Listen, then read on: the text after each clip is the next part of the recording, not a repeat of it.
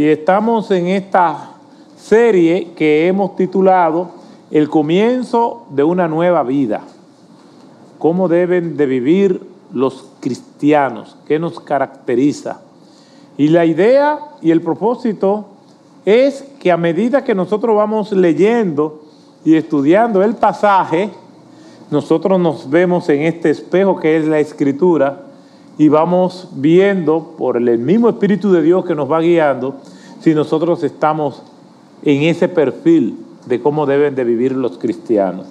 Así que vamos a leer su palabra y luego vamos a orar.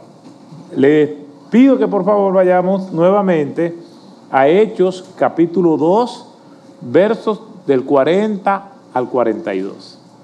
Hechos capítulo 2, versos 40 al 42, y dice la escritura de la siguiente manera. Un texto que ya conocemos bastante bien. Y con muchas otras palabras testificaba solemnemente y les exhortaba diciendo, sed salvos de esta perversa generación. Entonces los que habían recibido su palabra fueron bautizados y se añadieron aquel día como tres mil almas. Y se dedicaban continuamente a las enseñanzas de los apóstoles, a la comunión, al partimiento del pan y a la oración. Oremos. Gracias te damos, Señor, porque nos permite estar aquí reunidos como pueblo tuyo. Ahora te rogamos, Señor, que nos perdone y tú quites cualquier cosa que pueda hacer, cualquier impedimento que intente eh, bloquear que tu palabra sea expuesta con fidelidad y con claridad. Y a pesar de mis limitaciones, te ruego, Señor, que nos dirija y que tú hable a tu pueblo en el nombre de Jesús. Amén. Un bosquejo sencillo conciso, práctico de este texto, de las características de un creyente, es de la siguiente manera. Tres características de un verdadero cristiano. Número uno, oye la palabra de Dios, versículo 40, y con muchas otras palabras testificaba solemnemente y les exhortaba diciendo, sed salvos de esta perversa generación. Estas personas estaban escuchando lo que Pedro le estaba diciendo. En todo momento lo escucharon. Aún las palabras difíciles y fuertes que Pedro pronunció para referirse a ellos. Le dijo, ustedes eh, crucificaron a Cristo, ustedes lo mataron al inocente en una cruz. Pero ellos lo estaban escuchando. Un verdadero creyente oye la palabra de Dios. En segundo lugar, un verdadero creyente recibe la palabra de Dios. Versículo 41. Entonces los que habían recibido su palabra fueron bautizados y se añadieron aquel día como tres mil personas. Y aquí yo quisiera ampliar un poco más este punto y este versículo. Los que recibieron su palabra, el Evangelio, lo que Pedro estaba predicando, la palabra de Dios, más de 14 referencias en el Antiguo Testamento del sermón de Pedro. Y ellos recibieron, a pesar de lo fuerte que era el mensaje, ellos lo recibieron porque quien está buscando de Dios no se fija tanto en las formas, sino en el mensaje. Y aunque Pedro lo que le estaba diciendo era fuerte, ellos terminaron recibiéndolo. Recibieron el mensaje y se bautizaron. Ya lo hemos dicho en otras ocasiones, el bautismo no salva. Hay personas que pueden tomar una decisión por Cristo superficial y pueden bautizarse y no ser cristianos. El bautismo no salva. Pero tampoco el bautismo es algo que se debe tomar con liviandad. Ah, bueno, yo le entregué mi vida al Señor, yo me bautizo cuando yo pueda. Eso no es lo que enseña el texto. Lo que enseña el texto, y parece ser una práctica en el primer siglo, que la persona creía y en la primera oportunidad que tenía para bautizarse, la persona se bautizaba. Un verdadero cristiano es obediente en eso y aquí lo dice. Los que habían recibido su palabra fueron bautizados. Parece ser algo que era normal. Cuando nosotros vamos al libro de los Hechos, capítulo 8, nos vamos a dar cuenta que eso parece ser así.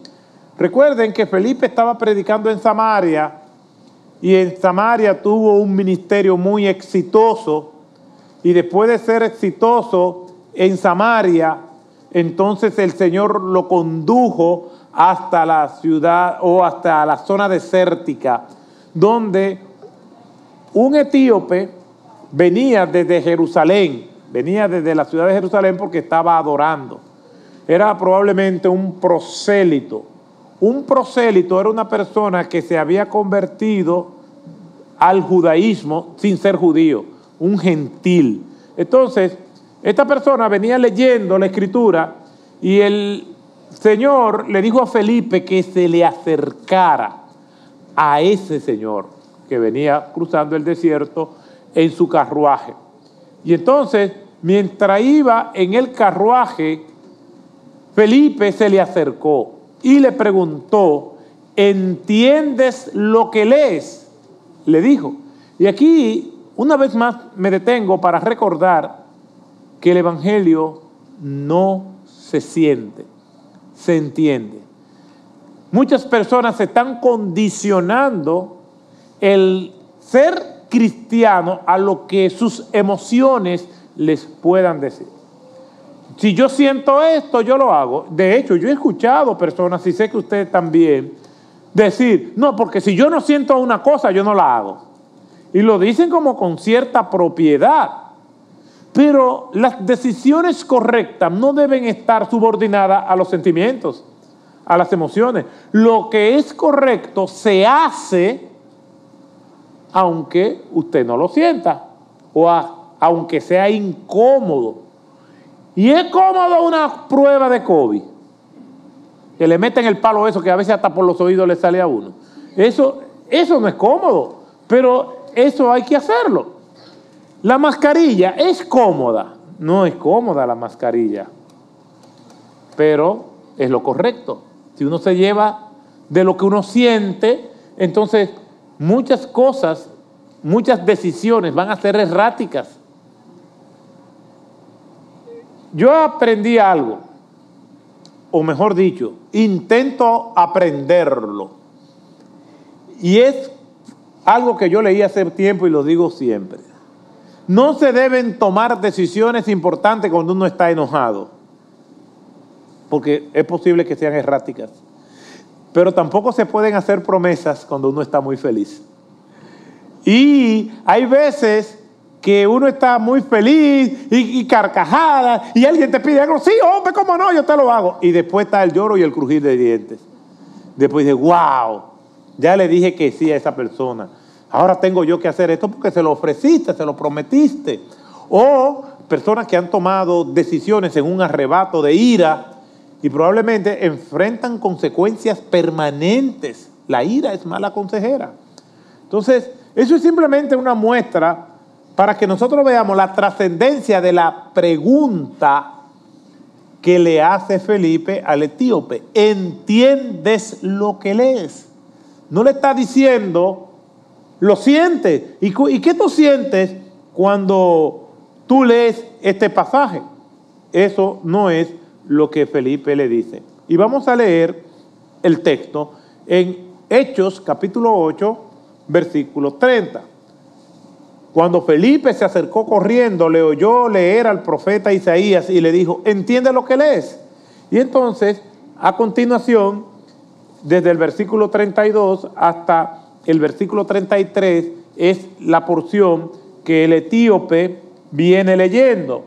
Entonces, dice el versículo 34, el eunuco le dijo a Felipe, te ruego que me digas, ¿de quién dice esto el profeta? ¿De sí mismo o de algún otro? Entonces Felipe abrió su boca y comenzando desde esta escritura, le anunció el Evangelio de Jesús. La palabra que se traduce ahí como anunció, ¿sabe cuál es? evangelizó. De hecho, evangelizó viene de evangelio, y evangelio viene de un término griego que es evangelión, que significa buenas nuevas. Es decir, él le predicó el evangelio de Jesucristo. ¿Y qué fue lo que le predicó? ¿Cuál, cuál es el contenido esencial y básico del evangelio? Bueno, que nosotros nacemos pecadores, eso es una sentencia judicial que tenemos en contra de nosotros. Nosotros nacemos pecadores. En segundo lugar, que el Señor nos ama en tercer lugar, que Cristo murió por los pecadores y todo el que cree que Cristo murió en la cruz, por él es salvo sobre la base de pedirle perdón y arrepentirse. Ese básicamente es el Evangelio. Entonces, él le presentó esto y aquel hombre creyó. ¿Qué sucedió? Que iban pasando por un lugar donde había agua. Dice el versículo 36 de Hechos 8, Yendo por el camino llegaron a un lugar donde había agua y el eunuco dijo, mira agua, ¿qué impide que yo sea bautizado? Entonces Felipe le dijo, si crees de todo corazón o con todo tu corazón, puedes. Y él respondió y dijo, creo que Jesucristo es el Hijo de Dios. Al decir creo que Jesucristo es el Hijo de Dios, está diciendo yo creo que Jesucristo es el Mesías, el que vino a morir por nuestros pecados. Todo lo que es un resumen del Evangelio en esa expresión está contenida. Cristo es el Hijo de Dios. O sea, que se bautizó. No solamente lo vemos en aquellos a quienes Pedro le predicó en Hechos capítulo 2, versículo 41 donde dice, entonces los que habían recibido su palabra fueron bautizados y se añadieron aquel día como tres mil almas. Un verdadero creyente debe bautizarse. Ahora vamos a tener bautismo. El primer bautismo desde que comenzó la pandemia. No lo pudimos hacer el año pasado y ahora lo vamos a hacer. Si usted creyó en Jesucristo, entienda que el bautismo no es una graduación de cristiano. El bautismo es una evidencia pública de nuestra fe, un acto de obediencia al Señor. No salva, pero todo el que es salvo, si tiene la oportunidad de bautizarse, debe bautizarse. ¿Por qué digo si tiene la oportunidad? Porque una persona, como me ha tocado a mí, que están postrado en cama, que tú le predicas, y esa persona recibe el Evangelio de Jesucristo, no le podemos decir, ahora tiene que bautizarse porque no tiene los medios de bautizarse. Y el Señor es tan sabio que esa excepción la hace en la cruz del Calvario. Salvó al ladrón que recibió su mensaje para darnos a entender que no somos salvos por bautizarnos. Ahora, todo el que es bautizado es salvo porque creyó en Cristo, no porque se bautizó. Y todo el que creyó en Cristo si tiene los medios, no va a esquivar bautizarse. Porque el bautismo no es para perfectos. Estamos camino a la perfección, pero no la vamos a lograr. Ahora, mientras más la buscamos, mejores somos. Siempre digo, no alcanzaremos las estrellas, pero debemos volar en dirección a ellas. Y Cristo nos prepara todas las condiciones para que nosotros crezcamos en Él. ¿Dónde? Miren lo que dice el versículo 42. Y se dedicaban continuamente a las enseñanzas de los apóstoles, a la comunión, al partimiento del pan y a la oración. ¿Qué significa eso? Que los verdaderos cristianos viven la palabra de Dios y estaban estudiando la escritura, creciendo en el Señor, en la comunión unos con otros. Entonces, todo eso nosotros lo hemos visto y nosotros procuramos vivir eso, con nuestros tropiezos, con nuestras caídas, limitaciones, pero siempre mirando a Cristo.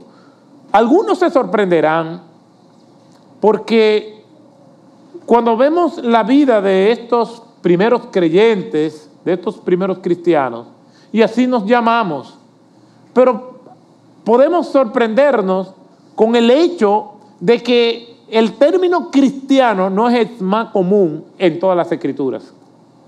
De hecho, el término cristiano en plural o en singular solamente aparece tres veces en toda la Biblia. ¿eh? Y las tres veces es en el, en el Nuevo Testamento. Pero así es que nos conocemos más como cristianos. Vamos a ver los tres únicos pasajes en toda la Biblia donde aparece el término cristiano. El primero se encuentra en Hechos capítulo 11, verso 26. Y cuando lo encontró, lo trajo a Antioquía y se reunieron con la iglesia por todo un año y enseñaban a las multitudes y a los discípulos. Se les llamó cristianos por primera vez en Antioquía. Es la primera de las tres menciones y es la única en plural. Las otras dos son en singular. Y se les llamó. No fue un nombre que ellos quisieron adoptar. Bueno, hemos crecido, tenemos que hacernos de un nombre, vamos a registrarlo, un logo. No, nada de eso. Las personas al ver el comportamiento, su testimonio, tan parecido al de Cristo, le comenzaron a llamar, ah, bueno, estos son cristianos, estos son parecidos a Cristo. Es un buen nombre, pero no es el que más nos distingue. Por lo menos por lo que nosotros vemos en el Nuevo Testamento. El segundo texto donde aparece es en Hechos capítulo 26, verso 28. Pablo había sido arrestado en Jerusalén y desde su arresto en Jerusalén había sido llevado a varias instancias judiciales entre Jerusalén y Cesarea. En Jerusalén iban a conspirar contra él para matarlo, pero tuvo que presentarse frente a la Corte Suprema de los Judíos, el Sanedrín. Del Sanedrín fue llevado a donde el gobernador Félix en Cesarea de Filipo, no, en Cesarea de Filipo no, en Cesarea, Cesarea Marítima, que está a las orillas del mar Mediterráneo, y fue, llevada, fue llevado a Cesarea, y allí tuvo que comparecer frente a Félix, de Félix tuvo que comparecer ante Festo, de Festo ante el rey Agripa. Fueron a varias instancias judiciales donde él fue llevado, y cuando está frente a Agripa presenta su defensa. Pero si nosotros leemos todos esos capítulos, desde el arresto del apóstol Pablo hasta que fue llevado a Roma, su defensa era tu testimonio personal. Y su testimonio personal era cómo él conoció a Cristo. En otras palabras, él lo que estaba aprovechando cada oportunidad para evangelizar a aquellos a quien él tenía que darle eh, su defensa o presentar su testimonio. Y ahora está frente a rey Agripa. Y después que él terminó de dar su testimonio, el rey Agripa dice, pero respondió a Pablo diciendo, en poco tiempo me persuadirás a que me haga cristiano. La Reina Valera del 60 dice, por poco me persuades a ser un cristiano. Lo que está diciendo el texto de Agripa es que Agripa lo que le dijo, en poco tiempo casi me convence. Porque Agripa lo veía como un argumento de Pablo. Obviamente nosotros no somos los que convencemos a nadie. Es el Espíritu Santo del Señor el que convence de pecado y nos mueve a tomar las decisiones correctas. No somos nosotros. Pero el rey Agripa lo vio así. Esa es la segunda mención. Y la tercera mención se encuentra en Primera de Pedro 4.16. Pero si alguno sufre como cristiano, Pedro le está escribiendo a cristianos que están sufriendo por la persecución, le está dando instrucciones, cómo deben tomar las aflicciones. Y le dice, si alguno sufre como cristiano, que no se avergüence, sino que como tal glorifique a Dios. Esas son las tres menciones que aparece el término cristiano. Y nosotros nos llamamos cristianos, y no está mal. Sin embargo, el término por el cual se distingue mayormente a los seguidores de Cristo es como discípulos. Más de 250 referencias en todo el Nuevo Testamento. En el libro de los Hechos de los Apóstoles, solamente en el libro de los Hechos de los Apóstoles hay 25 referencias y todas se refieren a seguidores de Cristo. Discípulos es lo que más debería distinguirnos. Discípulo denota nuestra práctica, lo que nosotros hacemos. Cristiano lo que indica es nuestra identidad. Está bien que nosotros pensemos de nosotros mismos como cristianos, pero también tenemos que pensar en nosotros mismos como discípulos. De hecho, me atrevo a decir a la luz de la Escritura que no hay un cristiano que no sea discípulo. No hay una persona que diga que es cristiana y que no es discípulo. Y si no se comporta como un discípulo, entonces, honestamente, me arriesgo a decir no es cristiana. Porque un cristiano no es simplemente un nombre que nos da una identidad. Es lo que nosotros hacemos. Entonces, cristianos y discípulos vendrían a ser términos sinónimos. Lo que pasa es que no todas las menciones del Nuevo Testamento donde habla de discípulos se refiere a discípulo de Cristo. Entonces, cristiano y discípulo es lo que realmente nosotros somos. Porque hay discípulos de Juan el Bautista, que después se convirtieron en discípulos de Cristo. Pero hay discípulos de fariseos que no necesariamente eran discípulos de Cristo. ¿Por qué? Porque el término discípulo es un término que literalmente lo que significa es aprendiz. Y podemos ser aprendiz de cualquier cosa, ¿eh? De lo bueno y de lo malo. Y todo el que está iniciándose en algún oficio, sea bueno o sea malo, se va ejercitando y experimentando como un aprendiz. Pero nosotros, los cristianos, no podemos decir que somos cristianos y no somos discípulos. El verdadero cristiano también es un discípulo. Ahora, esa vida del discípulo no es algo que establece Cristo. Lo que es ser un discípulo, en tener que, que vivir aprendiendo, en este caso de Cristo, es algo, es una estructura de crecimiento que nuestro Señor Jesucristo encontró. Y para ello vamos a tener que hacer un poco de historia y encontrar las raíces del discipulado cristiano en el Antiguo Testamento. Vamos a hacer un viaje al mundo al que Jesús llegó.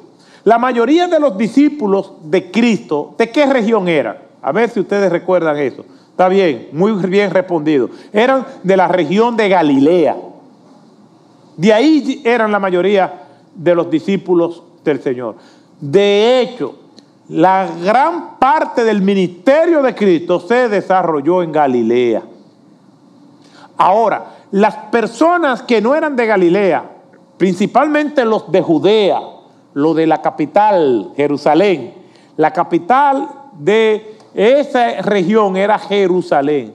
Ellos, los de Judea y los de las otras demarcaciones, veían a la gente de Galilea como menores que ellos, como inferiores que ellos. Incluso los podían rechazar porque los de Galilea tenían contacto con gentiles constantemente. Recuerden que la región de Galilea tiene como epicentro el lago de Galilea, el mar de Galilea o mar de Tiberia, se le dice el mismo nombre. Para la época de Cristo tenía como 80 puertos comerciales y era un lugar donde la economía hebrea pues se desarrollaba y venía mucha gente de otras regiones a ese lugar. Pero los de Galilea eran vistos con cierto desprecio. De hecho, cuando vino el Espíritu Santo, el día del Pentecostés, ¿ustedes recuerdan cuál fue el comentario que se hizo acerca de ellos que eran galileos, lo que estaban hablando en lengua, lo que el Señor le dijo, no se vayan de Jerusalén hasta que venga la promesa del Espíritu Santo. ¿Ustedes recuerdan qué eran lo que decían de ellos? Que estaban borrachos, decían, pero decían otra cosa que aludía a su región. Mire lo que dice en Hechos capítulo 2, verso 7. Y estaban asombrados y se maravillaban diciendo, ¿no son todos estos galileos que están hablando? ¿Cómo puede ser que estas personas iletradas estén hablando en otros idiomas si esta gente no son muy desarrollados? ¿Recuerdan Juan capítulo 1, versículo 45 y 46? Juan 1, 45 y 46 relata el momento en que vino Felipe y le dice a, Natanael, hemos encontrado al Mesías, aquel del que hablan los profetas en el Antiguo Testamento. ¿Y qué fue la respuesta?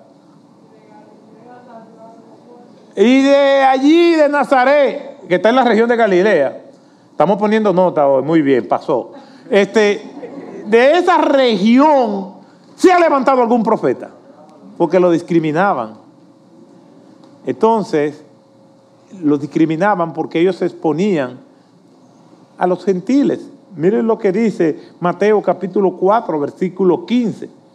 Tierra de Zabulón y tierra de Nestalí camino del mar, al otro lado del Jordán, Galilea de los gentiles.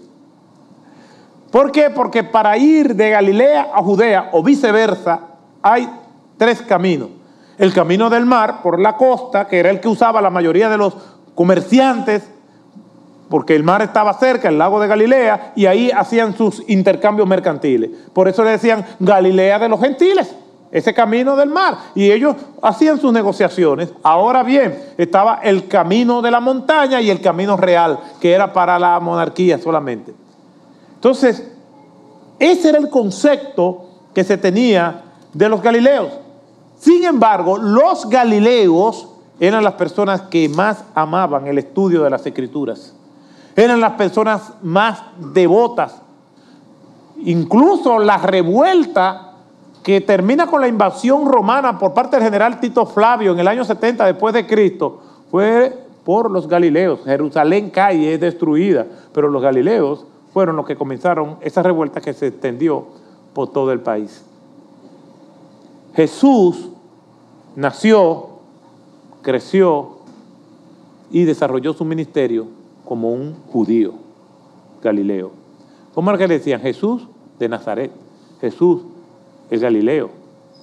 Cuando Jesús se le apareció a los discípulos para darle la gran comisión, fue en Galilea, donde ellos fueron al lugar donde Cristo les había dicho. Quiere decir que Jesús se, se, desarrolló y su ministerio también en un contexto cultural determinado que tiene mucho significado. Y el primer de estos significados es que a pesar de que las mayorías rechazaban a los galileos porque se juntaban con gentiles, debemos recordar que nosotros somos gentiles. Gentil es todo aquel que no es judío. Sin embargo, el Señor también al llegar abrió las puertas de la gracia para que nosotros pudiéramos tener salvación y vida eterna. Nosotros vemos cómo Jesús con eso está dando un mensaje. Jesús el mensaje que está dando con esto es que Él simplemente vino a buscar y a salvar lo que se había perdido, a los que despreciaban, a los que eran marginados, incluyéndonos a nosotros también. Por esa esperanza que Jesús da es que nosotros también tenemos esperanza por Jesús hablar con una mujer samaritana, con hablar y recibir a los niños y todas estas cosas que eran vedadas culturalmente en aquel tiempo, Jesús rompe, destroza la cultura para darnos esperanza a nosotros. Entonces, Jesús nació y vivió como un judío y eso es importante. ¿Por qué? Porque ellos a su vez se convirtieron en discípulos de nuestro Señor Jesucristo. Y esa estructura de maestro y discípulo no es Cristo que lo inaugura, es que era normal. Por eso es que las raíces del discipulado están en el Antiguo Testamento.